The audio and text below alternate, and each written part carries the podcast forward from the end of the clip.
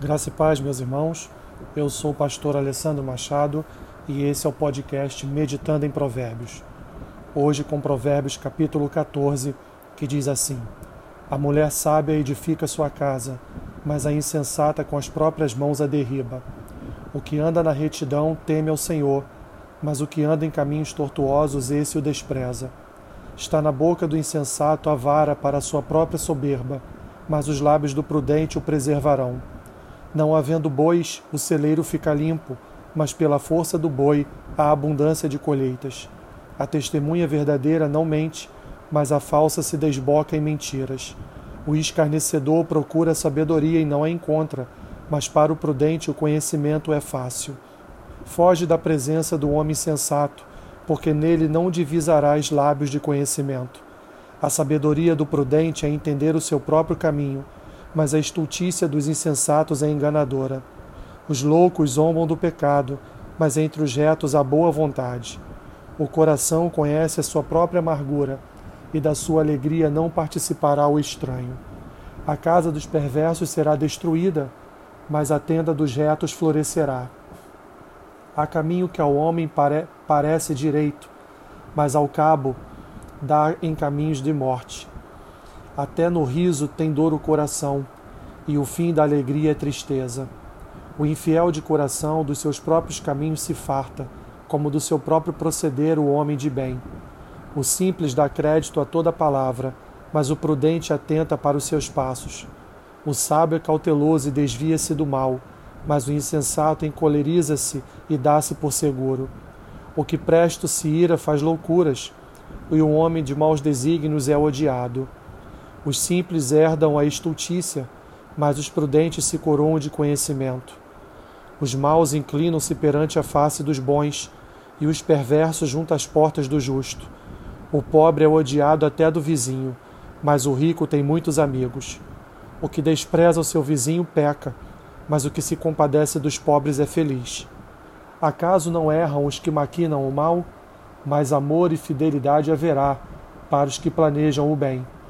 Em todo trabalho há proveito, meras palavras, porém, levam à penúria. Aos sábios a riqueza é coroa, mas a estultícia dos insensatos não passa de estultícia. A testemunha verdadeira livra almas, mas o que se desboca em mentiras é enganador. No temor do Senhor tem um homem forte amparo, e isso é refúgio para os seus filhos. O temor do Senhor é fonte de vida, para evitar os laços da morte. Na multidão do povo está a glória do rei, mas na falta de povo a ruína do príncipe. O longânimo é grande em entendimento, mas o de ânimo precipitado exalta a loucura. O ânimo sereno é a vida do corpo, mas a inveja é a podridão dos ossos. O que oprime ao pobre insulta aquele que o criou, mas a esta honra o que se compadece do necessitado. Pela sua malícia é derribado o perverso, mas o justo, ainda morrendo, tem esperança. No coração do prudente repousa a sabedoria, mas o que há no interior dos insensatos vem a lume. A justiça exalta as nações, mas o pecado é o opróbrio dos povos. O servo prudente goza do favor do rei, mas o que procede indignamente é o objeto do seu furor.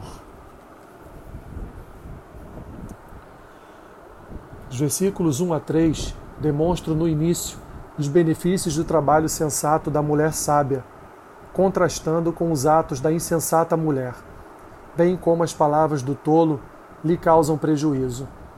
A força do boi produz abundância de colheitas, por isso que manter os bois no celeiro, mesmo com o trabalho de limpá-lo, garante a produção. Versículo 4.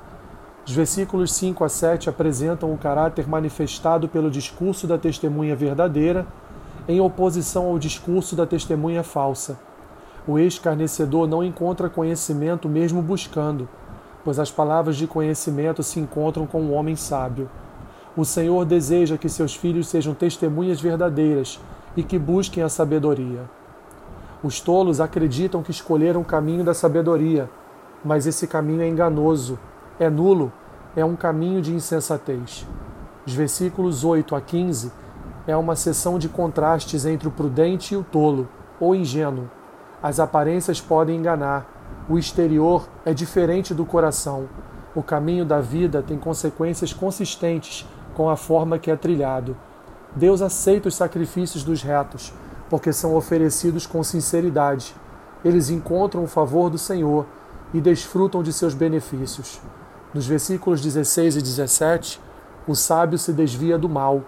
É cauteloso porque teme ao Senhor, mas o tolo acha que está seguro no seu caminho possui um temperamento explosivo e é odiado por seus feitos destrutivos.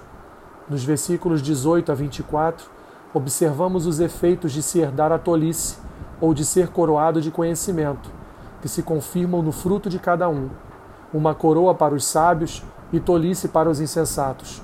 Há um encorajamento para se andar no caminho dos bons e do justo, não desvalorizando o pobre ou o vizinho por suas posses materiais.